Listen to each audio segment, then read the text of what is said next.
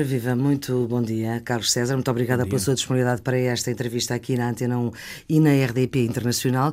Eu pergunto-lhe se o Partido Socialista está pronto para um novo veto presidencial à nova lei de financiamento dos partidos ou não, ou espera que o Presidente desta vez promulgue. Eu creio que há todas as condições para que essa promulgação tenha lugar.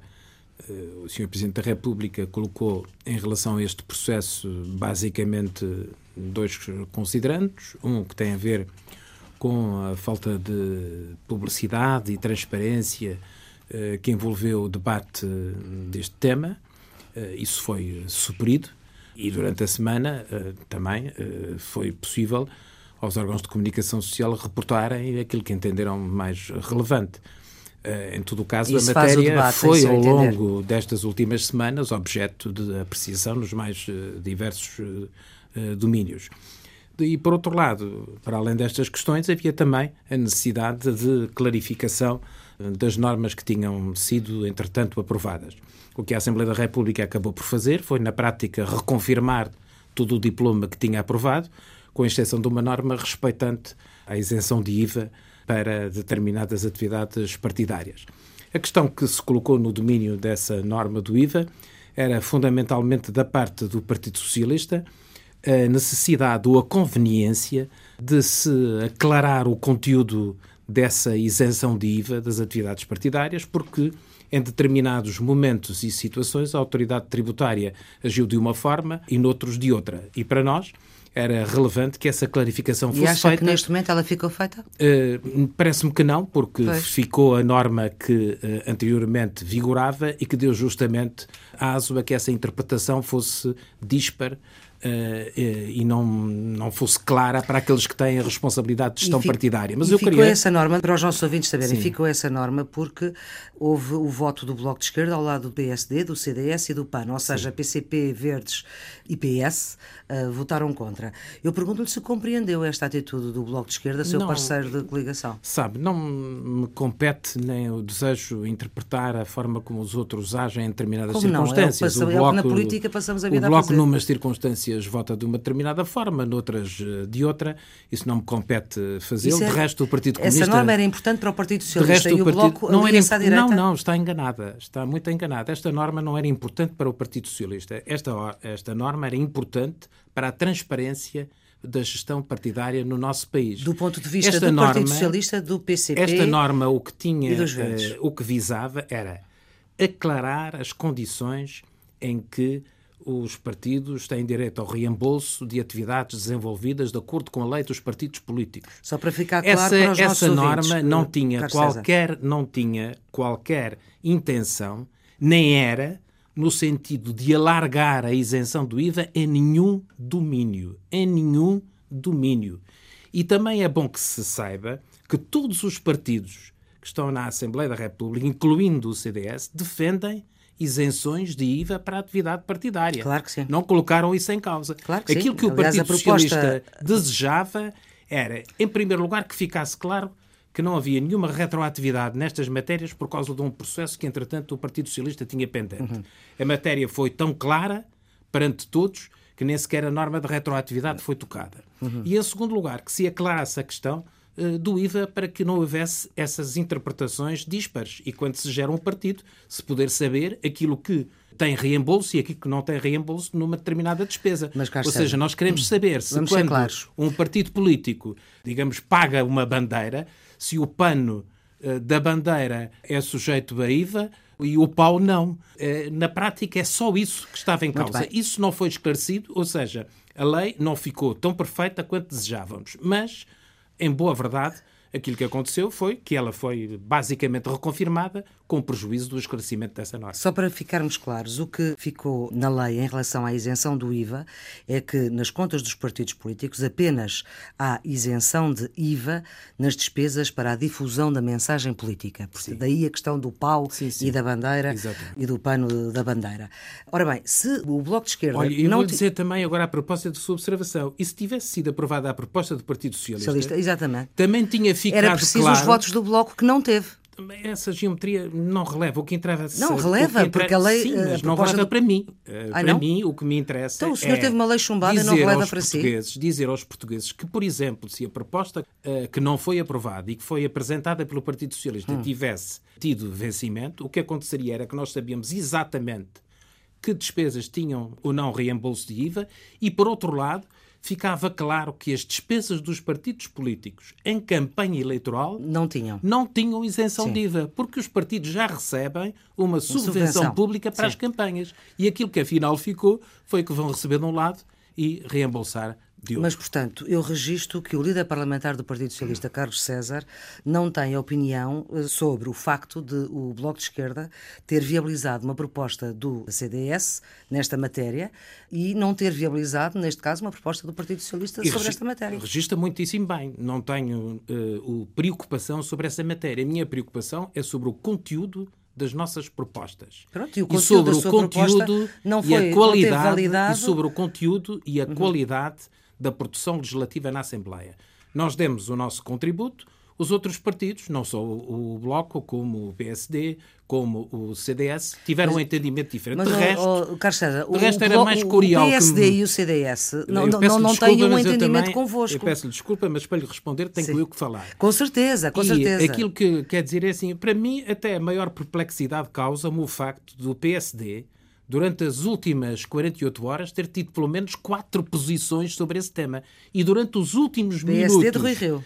E durante os últimos minutos, o PSD, que está na Assembleia da República, uhum. e durante os últimos minutos, mesmo assim, ainda ter tido duas ou três dúvidas sobre se votava uma de uma ou de outra forma.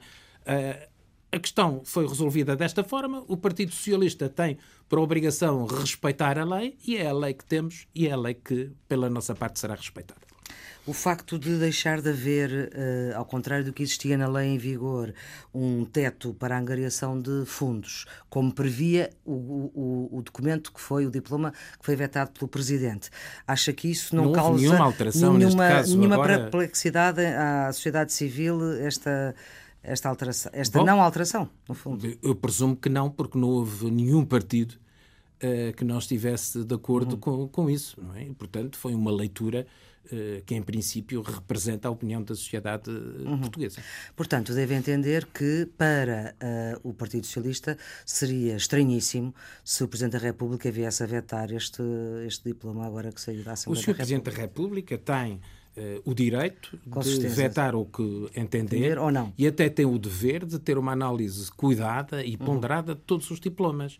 O julgamento do Sr. Presidente da República ao Sr. Presidente da República compete nós temos por hábito respeitar o julgamento do Sr. Presidente da República e agir em conformidade com a nossa uh, opinião e com aquilo que nós prezamos muito, que é um bom relacionamento institucional entre os órgãos de soberania, a Assembleia da República, o Governo da República, o Presidente da República. Foi assim que fizemos nesta votação. Uh, é assim que fazemos em todas as circunstâncias em que estas questões se colocam. Prestamos sempre muita atenção, como o fizemos neste caso, aos fundamentos das decisões do Sr. Presidente da República. É o nosso dever, é aquilo que faremos nesta circunstância como em outra qualquer. Mas, portanto, não fiquei, não, fiquei sem perceber. Uh, eu, eu, compreendo que tenham o respeito total e institucional. O que me perguntou é se eu achava estranhíssimo. E o que Sim. eu lhe respondi foi justamente dizer-lhe que não há estranho nem deixar de estranhar.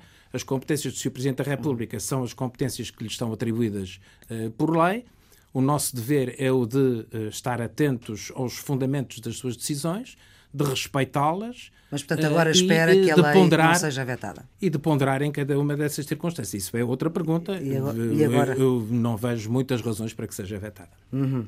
Não seria de esperar que nesta matéria uh, de, da vida interna dos partidos políticos, uh, que enfim, não é uma matéria, não tem que ver com questões europeias, não tem que ver com uh, a forma como Portugal está nas instituições internacionais, que pelo menos os partidos que sustentam o governo estivessem todos alinhados, ou não? Não me parece. Eu não vejo que sobre esta matéria, justamente sobre essa matéria, são matérias de, de menor relevância. Quer dizer, eu vejo maior relevância se nós estivermos a falar da reprogramação do atual quadro comunitário de apoio, se nós hum. estivermos a falar do próximo quadro comunitário de apoio, do hum. próximo orçamento plurianual da, da, União, se nós estivermos a falar de investimentos estruturantes, ora na área aeroportuária, ora na área portuária, que vão é levar anos a serem executados, Se estivermos a falar de áreas destas que são estruturantes e que comprometem em várias legislaturas, vários governos e várias formações políticas, aí parece-me adequado que os partidos procurem a concertação máxima. Não quer dizer que uh, atinjam ou que tenham o dever de uh, alcançar consensos, mas têm o dever de os procurar. Uh, e é isso até que os partidos políticos, em geral, estão a fazer, agora também com a contribuição do PSD, que teve uma alteração significativa uhum. na sua metodologia de relacionamento com os restantes partidos e com as instituições e que uh, nós beneficiamos com isso, não é? Tendo mais uh, um interlocutor uhum. Para a discussão desses temas, esses sim que são uh, verdadeiramente relevantes e que têm a ver com a preparação do nosso e futuro. E precisamente, a entrada do novo ator político na vida política portuguesa, Rui Rio, do seu ponto de vista, compreende a ansiedade que existe no PCP e no Bloco de Esquerda, pela voz dos seus vários dirigentes que têm demonstrado precisamente esta aproximação que o Governo e o Partido Socialista estão a fazer em matérias estruturais a este PSD, que, enfim, ainda não há resultado objetivo, mas há passos já dados.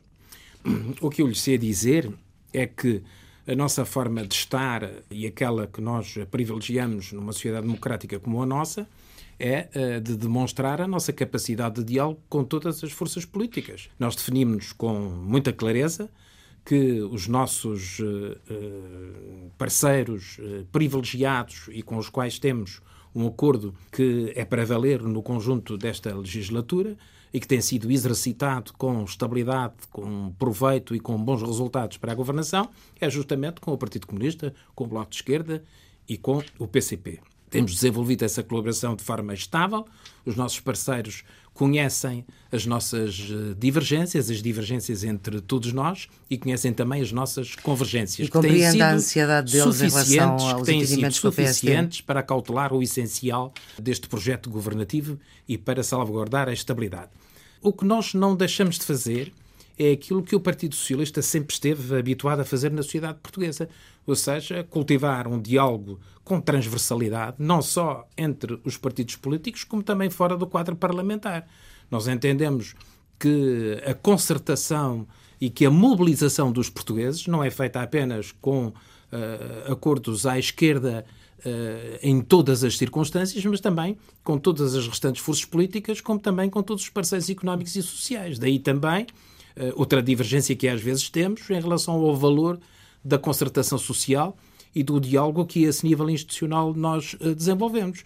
Nós pensamos que a decisão nunca pode ser prejudicada, mas é prejudicar a decisão não ter para o efeito o maior diálogo possível com o maior número de interlocutores. E como é que lê a ansiedade de, de, de PCP e de Bloco?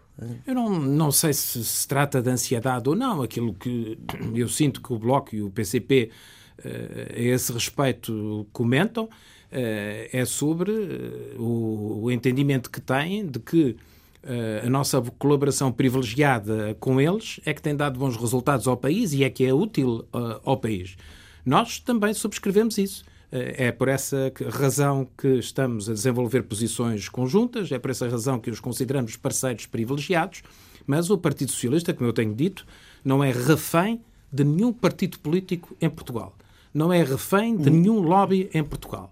É apenas refém das suas convicções, do seu programa de governo e dos acordos que subscrever. Carlos César, esta solução política que governa o país, todos são reféns de todos, porque se faltar algum, deixa de haver esta solução. É, é, essa relação inversa é verdadeira e eu tenho, aliás, uh, dito isso mais ou menos por essas mesmas palavras. Ou seja, há uma interdependência própria da democracia. Uhum. Uh, e, portanto, isso significa que todos devem falar com todos e contar com todos. Sendo certo que, no caso da experiência governativa portuguesa, é um governo de base do Partido Socialista, sim, sim. constituído pelo Partido Socialista e que alcança no PCP, no PEF e no Bloco os seus parceiros privilegiados e a base de sustentação política e da estabilidade que vivemos. Mas também é, de certa forma, paradigmático de que uh, a reforma da descentralização, que foi apelidada pelo Governo como sendo a reforma do século, do século XXI, ehm, que tem que ver com a forma como, uh, pelas autarquias, uh, o Estado se descentraliza, uhum. como é que essa reforma, como é que já com quase três anos de governo, enfim, ainda falta um bocadinho, mas como é que essa reforma não foi possível fazer à esquerda e vai ter que ser ou provavelmente o entendimento vai ter que ser feito à direita.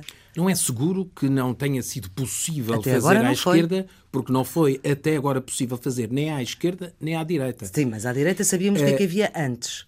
E, portanto, não, não, não havia não uma predisposição do PSD. Eu, eu, acho que não houve uma alteração política no PSD, de políticas no PSD. O que houve essencialmente no PSD foi outra disponibilidade, outra metodologia de relacionamento é. para uh, conversar sobre assuntos sobre os quais o PSD provavelmente dará a mesma opinião que antes uh, já tinha.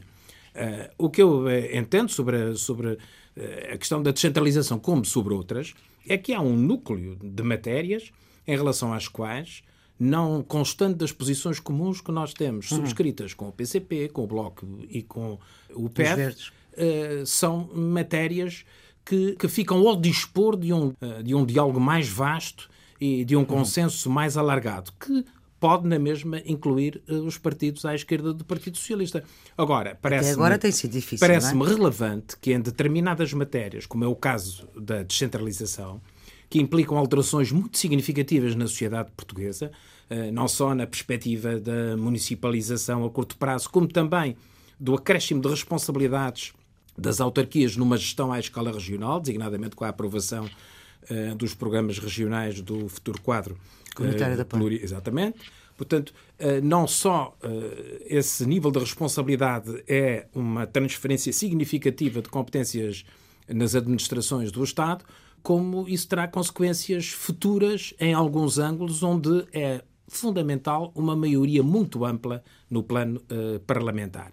Uh, e por Essas isso competências só podem ser e por isso também, algumas delas também tem, têm maioria ser, qualificada exatamente e, e portanto ser... implica pelo menos PSD e PS Sim. e portanto esse diálogo é um diálogo que é uh, necessário e que é útil eu acredito que em muitos aspectos desta descentralização isto é um processo muito vasto neste momento estão 23 diplomas uhum. entregues nas associações representativas das autarquias e, e cada um deles faz, para além da lei das finanças locais e cada um desses diplomas minuciosamente uh, detalhando as formas de transferência uhum. e de exercício dessas novas competências ao nível uh, municipal. Eu acredito que, evidentemente, em muitas dessas matérias teremos confluência com os nossos partidos à nossa esquerda, com o PSD, noutras não. E, portanto, é deste diálogo nós é temos um, uma situação parlamentar em que nenhum partido tem maioria uhum. e, portanto, a obrigação de cada um deles é entenderem-se. É entender-se. É entender Com quem é que espera uh, aprovar a lei das finanças locais? Depende de, da evolução que até lá fizermos. A ambição eh, de qualquer uh, proponente legislativo é de ter o maior número de partidos e de, e de votos no, no, no sufrágio parlamentar. Mas o, que será necessário salvaguardar é que esta lei procure uma aproximação maior possível à transferência de meios materiais, logísticos e financeiros eh, para uma administração que toma competências que, entretanto, não tinha e que precisa de estar habilitada para as desenvolver.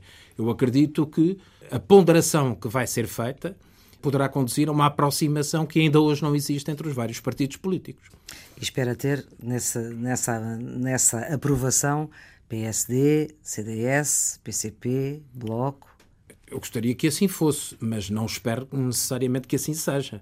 Eh, trata-se de uma lei com muita complexidade, eh, poderá eventualmente ter uma votação na generalidade mais próxima de um consenso mais alargado, mas no seu detalhe é natural que os partidos se distingam e tenham posições diferentes. De qualquer modo, nós estamos já ficar... a trabalhar uhum. sobre estas matérias com todos os partidos, eh, talvez com o CDS não, ainda não especificamente, embora a matéria já esteja pendente na Assembleia da República e, portanto, uhum. já tenha tido discussões uh, menos prolongadas e menos densas ao nível de comissões parlamentares e até do plenário da própria Assembleia, mas eu julgo que uh, caminharemos nesse sentido. O nosso desejo, como sabe, era de que nessa sessão legislativa este processo pudesse ser encerrado. Uh, esse é um objetivo difícil, mas que deve ser procurado. Se for possível, ficamos ainda mais satisfeitos, uhum. porque a administração fica preparada para um novo período com maior antecedência. E se não for possível, é uma derrota do governo?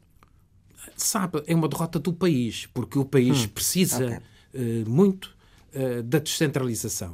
Uh, a descentralização é fundamental uhum. do ponto de vista do, do, aproveitamento no sentido produtivo e no sentido de ganhos para o país dos recursos que temos ao nosso dispor.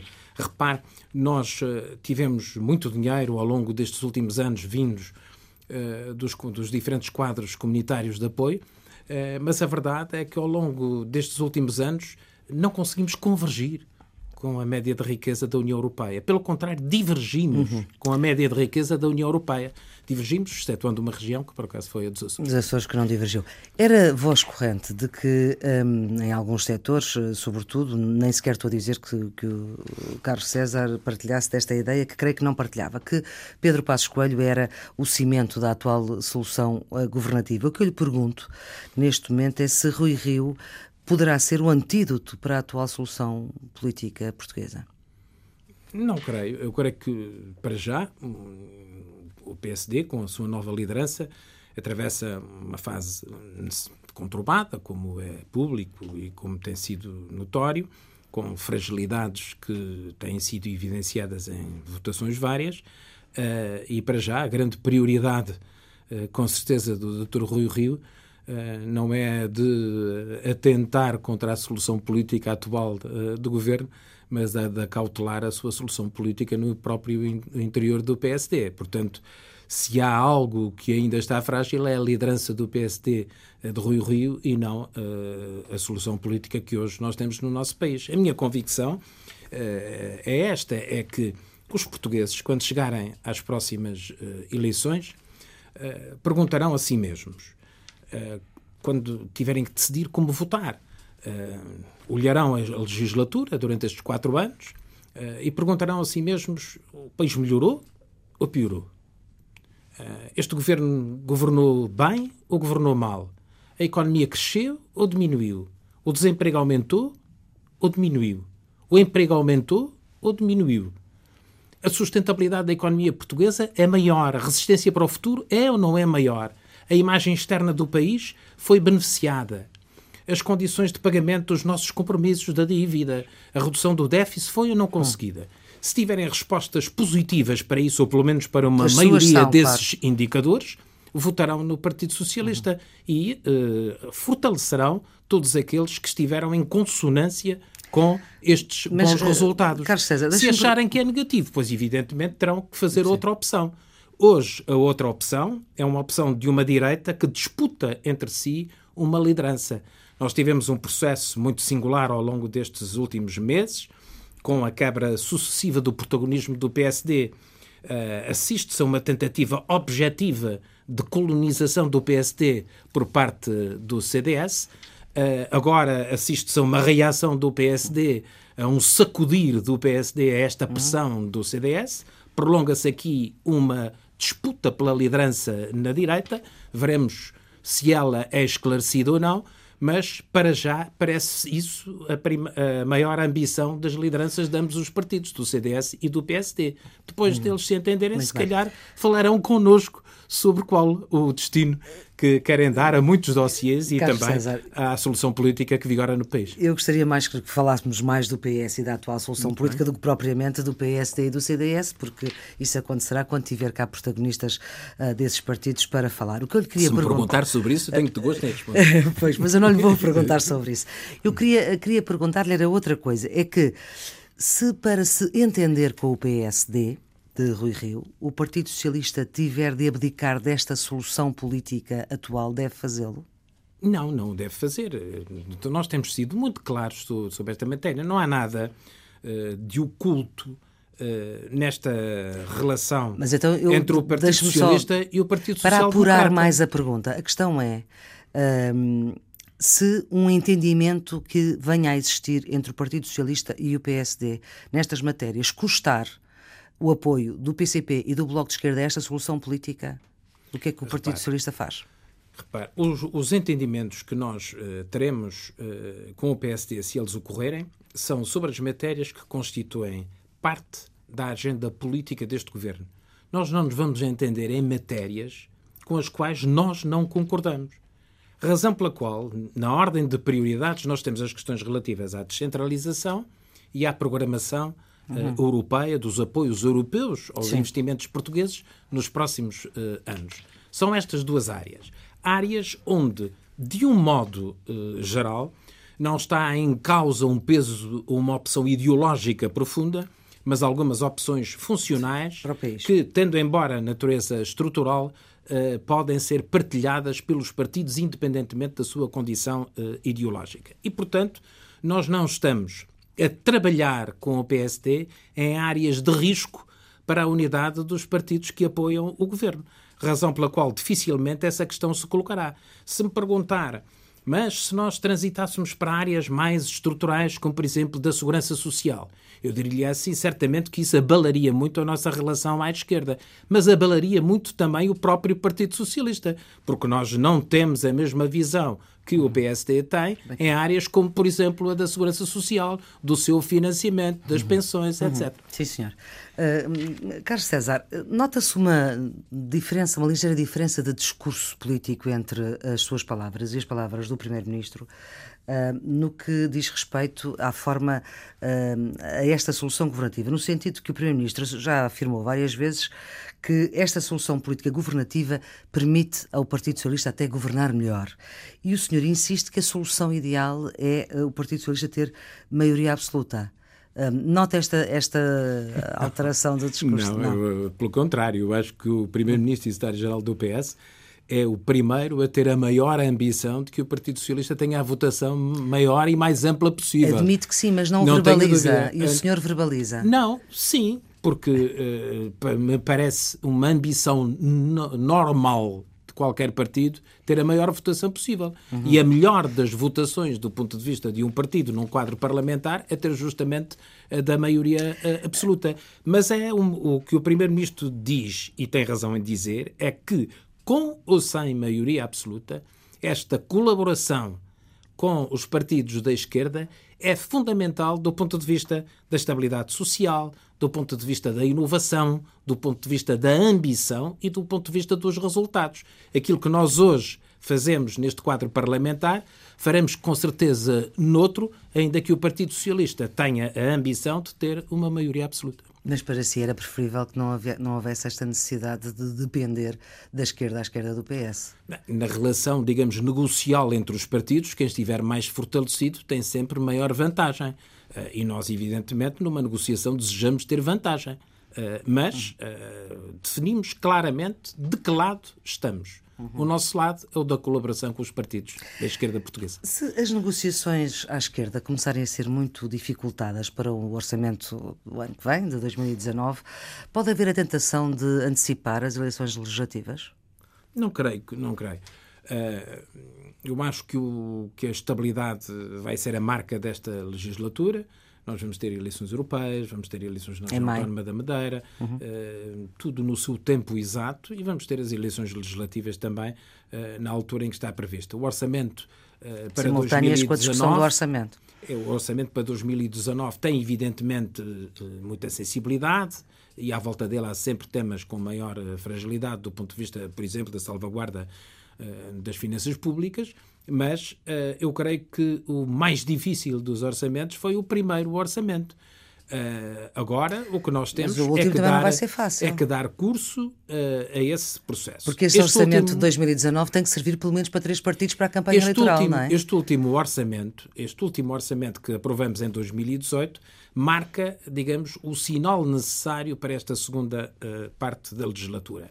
O Partido Socialista tem dito com muita clareza e especialmente o Primeiro-Ministro tem sido muito explícito sobre isso, fazendo com a imagem de que não daremos um passo maior do que do a perna. perna e, portanto, é essa a nossa conduta. Os nossos parceiros sabem disso.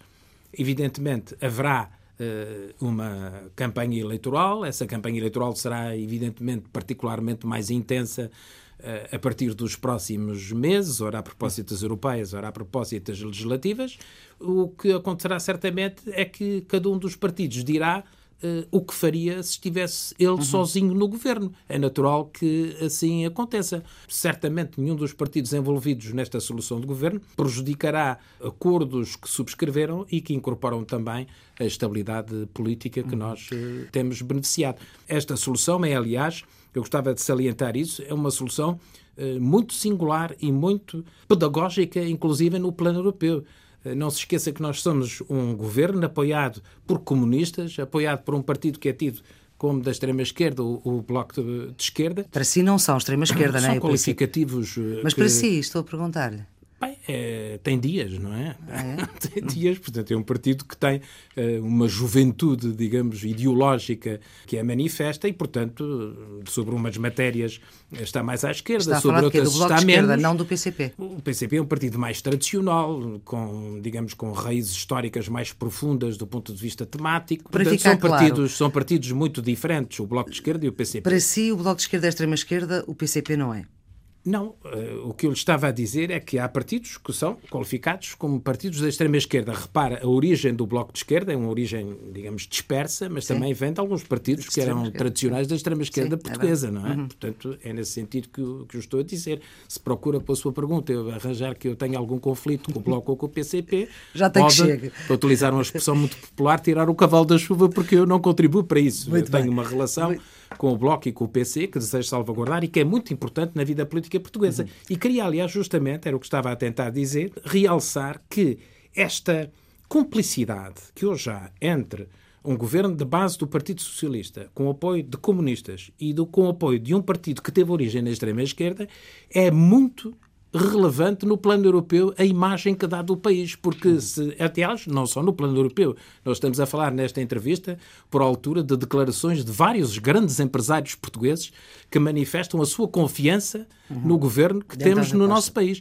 E, sobretudo, estamos numa fase em que temos o maior estoque de sempre de investimento estrangeiro em Portugal, o que mostra a grande confiança da comunidade empresarial exterior no desempenho do governo que é apoiado por comunistas e pelo Bloco de Esquerda. Esta e, resposta portanto, de isso é César- muito relevante, é muito importante e é um grande sinal de confiança no nosso país e de confiança neste governo. Esta resposta que os ouvintes estão a ouvir de Carlos César começou quando, quando lhe perguntei sobre a possibilidade de antecipação das eleições e, e vejam até onde é que foi. Mas eu queria perguntar-lhe: o Partido Socialista é contra a simultaneidade de eleições eh, europeias e legislativas? Não nos eh, repugnaria que isso acontecesse. Não, é? não, não vou eh, utilizar a expressão repugnaria, porque ela já entrou no léxico político português a partir do momento em que o Dr. Rui Rio nomeou a doutora Elina Fraga para vice-presidente do PSD, eh, cujo, em que uma das suas primeiras declarações foi dizer que este governo da esquerda repugnava. É? Mas, portanto, retiro a palavra. Mas eh, direi apenas que nós não nos oporíamos a que essa solução eh, fosse adotada. Mas eh, há opções que devem ser tomadas, neste caso, eh, com unanimidade e com consenso de todos os partidos. E nós sabemos que os partidos entendem que uma eleição deve ser separada da outra e que o calendário, que aliás tem, eh, digamos, cobertura constitucional, deve ser eh, cumprido. Para nós, eh, o que interessa é que continuemos a viver em democracia e que os governos sejam constituídos na base de eleições livres e democráticas, como acontece no nosso país. Já agora que falávamos de europeias, ah, parecia uma boa ideia que a secretária-geral adjunta do Partido Socialista fosse a cabeça Não fizemos nenhuma reflexão sobre essa matéria. Mas estou-lhe a perguntar assim, Não, mesmo sem fazer essa nenhuma é- reflexão. Eu, eu percebo que tenho o direito de fazer essa pergunta. Sim. Agora eu tenho o dever de só responder primeiro no plano interno e no Partido Socialista. Temos cerca de um ano e meio de situação política normal, isto é, sem eleições. Pensa que o governo precisa de uma renovação? Não creio. Aqui, eh, vamos lá ver. Eh, o entendimento que eu tenho, que é o entendimento que vejo no Primeiro-Ministro, é o da necessidade de varrer eh, da administração qualquer vestígio de conformismo. Eh, E, portanto, aquilo que se exige aos nossos governantes é que sejam inconformistas, eh, que sejam insatisfeitos, eh, que tenham ambição eh, de melhorar eh, e de superar obstáculos e déficits que ainda prevalecem na sociedade portuguesa depois de um período eh, de depressão como foi aquele que nós vivemos nos quatro anos e meio de governação Uhum. Mas, do Carlos PSD e César, do eu CDS. esta pergunta Eu creio por- que os go- nossos governantes, eh, em geral, evidentemente cada pessoa tem, eh, digamos, um desempenho diferente. Uns, são, uns até podem ser mais expansivos, outros mais reservados, uns mais lestos, outros menos lestos. Isso acontece em qualquer lugar e, naturalmente, acontece em qualquer eh, governo. Mas, em geral, o desempenho deste governo é muito positivo eh, em todas as áreas. sendo certo que há problemas mais graves numas áreas do que noutras, que têm a ver também com um desinvestimento continuado ao longo dos últimos anos ou com a emergência de problemas do nosso tempo com os quais temos que lidar. É que numa entrevista dada no final do ano passado, disse que as remodelações não têm uma época do ano, eh, muito menos no inverno, e se há uma época do ano boa para a renovação, pelo seu simbolismo é a primavera, como estamos mais ou menos a 15 dias uh, da primavera, não, e era uma época de luz e de esperança. E de renovo. Uh, e de renovo e de é renovação, é exatamente. Mas é esse justamente é que, o sentido da de... primavera. Da é, primavera. É, por isso é que eu me lembrei de lhe fazer esta pergunta, porque senão não lhe perguntaria por uma remodelação. Não, sabe. Eu, uh, é que, no seu entender, faltam 15 dias, sim, mais ou menos. É evidentemente que se tratava de uma linguagem figurativa. Com certeza. Mas uh, eu acho que qualquer uh, Primeiro-Ministro, qualquer pessoa que presida uh, a um governo, eu já tive noutro plano essas responsabilidades, não pode de, deixar de estar sempre a fazer uma avaliação dos seus pares. Hum. E porque quem lidera o governo é o primeiro responsável pelo desempenho em todas as áreas. Hum. e, portanto, acautela naturalmente isso. O Primeiro-Ministro. isto é um pouco como nós ouvimos às vezes quando se fala nesta linguagem desportiva do futebol, costuma-se a dizer que o treinador é que sabe porque é que meteu um ou porque é que substituiu o outro, porque, hum. dizem, dizem os, os, comentadores desportivos, ele é que está no balneário, ele é que está nos treinos todos os dios, é que sabe qual é o, o desempenho que cada um pode ter. Uh, a relação entre um primeiro-ministro e os governantes é um pouco essa. Uh, ele é que conhece em detalhe as qualidades, os defeitos uh, as competências e as insuficiências de cada um dos membros do governo. Evidentemente que em todas as escolhas há sempre a probabilidade de falhar em alguma. Isso acontece em, em todos os governos. falhou? Eu creio que, em geral, o desempenho, o desempenho do atual governo é um desempenho uhum. muito positivo. E as fragilidades que nós encontramos, porque as encontramos sempre em qualquer situação ou em qualquer governo, têm mais a ver com fatores externos à governação do que propriamente com o desempenho dos seus titulares. Se me perguntar, por exemplo, uh, no setor da saúde, que é um dos setores mais, uh, mais falados, se há insuficiências, se há ainda bloqueios no Serviço Nacional de Saúde, se há dificuldades, eu diria sim, senhor. Evidentemente que há. mas nós temos que ter em consideração que estamos perante um Serviço Nacional de Saúde que foi descapitalizado Sabemos ao longo de quatro anos em mais de 2 mil milhões de euros. Sabemos isso, E Carlos que César. tem dificuldades em recuperar um desempenho que ainda por cima tem que ser melhorado por causa de novas solicitações mas que se colocam em termos como de, presidente, dos cuidados de saúde dos portugueses. Mas como Presidente do Partido Socialista e como líder parlamentar do Partido Socialista, espera por parte do governo e por parte da atitude do Ministro das Finanças uma outra, uma outra forma de estar em relação às questões relacionadas com a saúde, que se prendem, evidentemente, com financiamento, com dinheiro, com pagamento a fornecedores? Eu acho muito injusto uh, uh, colocar o Ministro das Finanças como se fosse uh, a área do governo que impede que outras áreas tenham um é bom o que diz o Bloco de Esquerda e o PCP. Bem, mas os parceiros, do, os parceiros do governo, sim. Não posso responsabilizar por aquilo uhum. que qualquer uh, pessoa ou partido o diga. Eu acho que isso não é verdadeiro, desde logo porque os governos uh, são presididos pelo Primeiro-Ministro uhum. e é o Primeiro-Ministro que pontua a definição de todas então as áreas, incluindo, forma. Incluindo possível, o financiamento. ao final da legislatura, mas, mas que haja uma outra atitude? Não, mas deixe-me concluir, porque a sua pergunta tinha razão de ser e tem necessidade de uma resposta. Uh, o que acontece é que o país tem limitações, tem limitações financeiras, das quais se vai libertando aos poucos. E isto significa que também só aos poucos é que se pode ir melhorando o financiamento de alguns sistemas públicos dando prioridade àquilo que é absolutamente uh, prioritário, mas respeitando, por outro lado, alguns indicadores que são essenciais, como é o da dívida e do déficit. Porque quando nós temos um bom desempenho no déficit, nós poupamos centenas de milhões de euros, não só na diminuição do déficit, como sobre os efeitos em relação aos mercados, em relação às nossas taxas de juro e, portanto, ganhamos com isso disponibilidades para reafetar a serviços como o serviço de saúde. Aquilo que nós temos feito é acautelar, acautelar a gestão das nossas finanças públicas para permitir que esta recuperação de alguns sistemas públicos seja sustentada e que o financiamento que hoje damos a um sistema não tem que ser retirado no futuro. Mas que ainda não está a acontecer e isso é criticado está a acontecer. na esquerda à esquerda do Partido Socialista e na direita à direita Repare, do Partido está Socialista. a acontecer. Por exemplo, nós estamos a investir mais no Serviço Nacional de Saúde.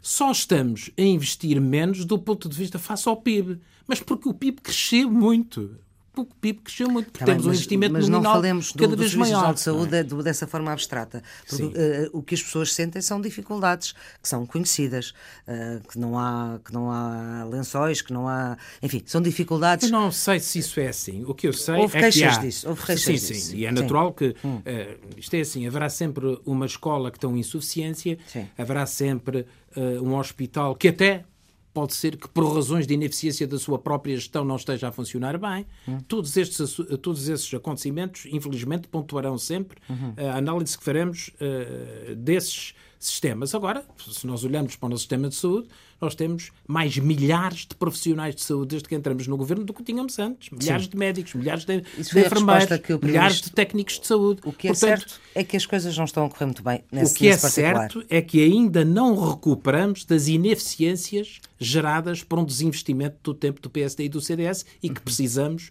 de o fazer. Deixa-me perguntar, Carlos César, se pode responder eh, qual é que vai ser o comportamento do Partido Socialista face às exigências eh, da esquerda que sustenta o governo na legislação laboral, que é matéria essencial para quem sustenta este governo.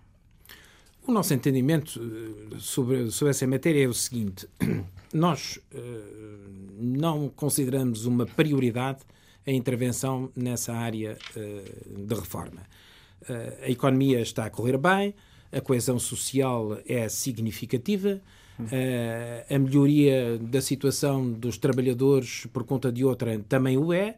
Eh, portanto, não estamos perante uma situação de emergência eh, e de injustiça especialmente eh, gravosa eh, que eh, nos coloca essa matéria como absoluta prioridade. Portanto, Mas entendemos penso- que há avanços que podem ser feitos eh, em Sim, domínios como eh, em relação à segmentação do trabalho, em relação à precariedade, que aliás constam do nosso próprio programa de governo, eh, domínios esses em que podemos ter alguns Mas em avanços. relação à Mas não faremos caduc- uma ruptura com a situação eh, atual que temos Portanto, e que de certa forma e que de certa forma acomodam uma situação eh, de progresso, quer do ponto de vista laboral, quer do ponto de vista do rendimento, quer do ponto de vista da vida Mas das isso empresas. significa que PCP e Bloco de Esquerda não podem ter esperanças positivas, passa aqui o pleonasmo, para a eliminação, por exemplo, da caducidade das, das contratações coletivas.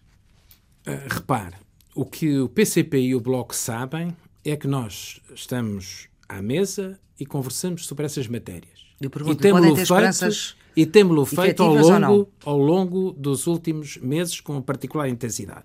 E teremos, de resto, já na próxima semana, Uhum. uh, nesta semana uh, que agora se inicia, uh, debates parlamentares que confinarão com esses problemas é e nos quais o Partido Socialista dará oportunamente a sua posição. Sendo certo que é nosso desejo eh, avançar. Para nós, o grande problema que hoje se coloca na sociedade portuguesa ainda é o da precariedade, embora eh, 80% dos eh, 200 e tal mil novos empregos criados em Portugal desde que nós entramos para o governo, 80% são de contratos sem termo, portanto há aqui uma redução nesse sentido da precariedade, mas nós temos consciência de que este é um problema que não está resolvido, que é preciso avançar e nisso comungamos das opiniões do Bloco e do PCP. Uhum. Deixa-me perguntar-lhe, por exemplo, em relação às imunizações por despedimento, pode haver aí eh, algum entendimento com as propostas que PCP e Bloco fazem? Não creio que isso esteja em cima da mesa, mas o que uh, lhe quero dizer é que nós não anteciparemos da parte do Partido Socialista, sei que o Bloco e o PCP falam muito dessas matérias, nós não das anteciparemos as nossas posições uh, prejudicando uh, um consenso que nós procuramos sempre como primeira linha de atuação. Uhum. Falávamos há pouco da saúde, há um outro, eh, uma outra área que é a questão dos professores e o descongelamento das carreiras, eh, 10 anos transformados em dois anos e pouco, com ameaças de greves de professores. Há pouco falava na paz social. Há uma paz social, mas há cada vez um descontentamento maior. Repare, eh, nós, temos hoje em Portugal um problema do ponto de vista digamos, de regulação social, de interlocução social. Se reparar hoje, quando nós ouvimos uma organização representativa do, do empresariado, nós não ficamos com a certeza de que essa organização esteja a representar de facto a opinião dos empresários. Não é? Eh, se ouvir, por exemplo, eh, o que eu às vezes ouço de uma confederação sobre a economia portuguesa e sobre o desempenho da economia portuguesa e sobre o desempenho do governo e comparar isso com as declarações individuais de empresários representativos uh, do investimento em Portugal, como acontece nestes últimos dias, uma coisa não se conjuga com a outra. Se você for a, com, a conflitos, a avaliar conflitos laborais, como por exemplo aquele que aconteceu na Auto Europa, uh, que felizmente parece ultrapassado, uh, e outras pulsões, uh, digamos, sociais de natureza laboral, vai verificar que, na maior parte dos casos, eles não têm origem nas estruturas sindicais, são apenas é objeto de tentativas por parte das centrais sindicais ou dos sindicatos de os absorver ou de os acolher para que eles não fiquem uh, sem uh, o seu enquadramento. Portanto, há uma certa inorganicidade hoje na reivindicação em Portugal, na forma como são veiculadas as, as aspirações, o que suscita também alguma dificuldade sobre o diagnóstico que nós fazemos Hum, do caráter real dessas aspirações, caso a caso, profissão a profissão, lugar a lugar. Hum. Uh, isto dificulta muito a negociação uh, em Portugal, uh, porque nem sempre um acordo entre o governo e um sindicato, ou um governo e uma central, ou um governo e uma confederação corresponde rigorosamente a um acordo com os respectivos públicos. É? Hum. Portanto, nós vivemos esse, esse, esse problema no setor dos professores, como vivemos em outras áreas eh, profissionais. Agora, o que nós sabemos é o seguinte: por exemplo, no caso das, das progressões das carreiras, o que temos dito uh, tem uma aplicação geral. Uh, nós gostávamos muito e, e, e, temos essa ambição de, numa perspectiva de sustentabilidade, uh, ser possível fazer vários grupos profissionais recuperarem rendimento perdido eh, durante o período em que essas uh, progressões uh, estiveram suspensas, ou, estive, ou que uhum, continuam suspensas. Teremos que avaliar sempre caso a caso, sendo certo que não, se pode, não pode ser empenhada nessa recuperação uma despesa que coloque em perigo aquilo que nós hoje já estivemos a falar. Nós estivemos a falar uhum. da necessidade, por uhum. exemplo, do Serviço Nacional de Saúde ter mais dinheiro. O Serviço Nacional de Saúde ter investimento para que as listas de espera isso. sejam menores, enfim, em múltiplas áreas. Portanto, cada coisa a seu tempo. Uma coisa, todos os profissionais que estão nessas situações devem ter a certeza, é que este governo, ao contrário do anterior, uh, está empenhado em que esse problema seja resolvido com o maior benefício possível. Cada caso será um caso. Muito bem. Vamos ouvir a sua escolha musical. Aqui estas conversas acabam com uma música que é escolhida pelo convidado e eu gostava que uh, justificasse a sua escolha. Zeca Medeiros, duvido que seja só porque é seu uh, conterrâneo açoriano. Não, é sobretudo, porque uh, tenho que confessar, neste caso, alguma fraqueza, porque é um dos meus maiores amigos de sempre. Hum. Uh, mas é sobretudo porque se trata de um realizador, um orquestrador, um músico, um compositor, um intérprete vocal e instrumental, Sim, um poeta, um novelista, um, que é muito representativo de uma geração de açorianos, hum. na qual eu me incluo, Uh, e que transmitiu. Não tem tantos talentos quanto ele. Que, não, não, não, não, nenhum deles desses. E, uh, e, e, apesar de ser político, não tenho o de ator. Uhum. Uh, sobretudo em determinada fase das nossas vidas, nós ganhamos genuinidade e sinceridade uh, naquilo que fazemos nestas atividades.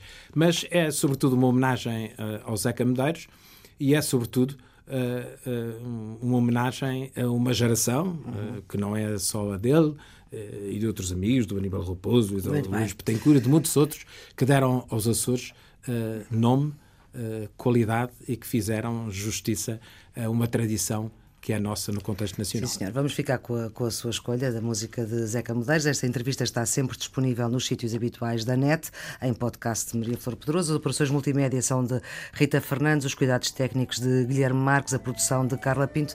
Tenham um bom fim de semana. Muito obrigado,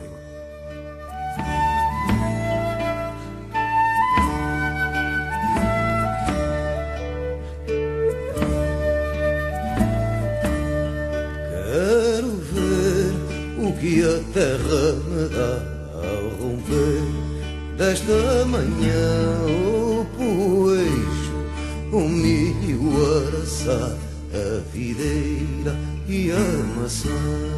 Oh mãe d'água, oh mãe de chuvas mil, já não quero teu aguaceiro. Quero ver a luz do mês de abril que a folia no tadeiro.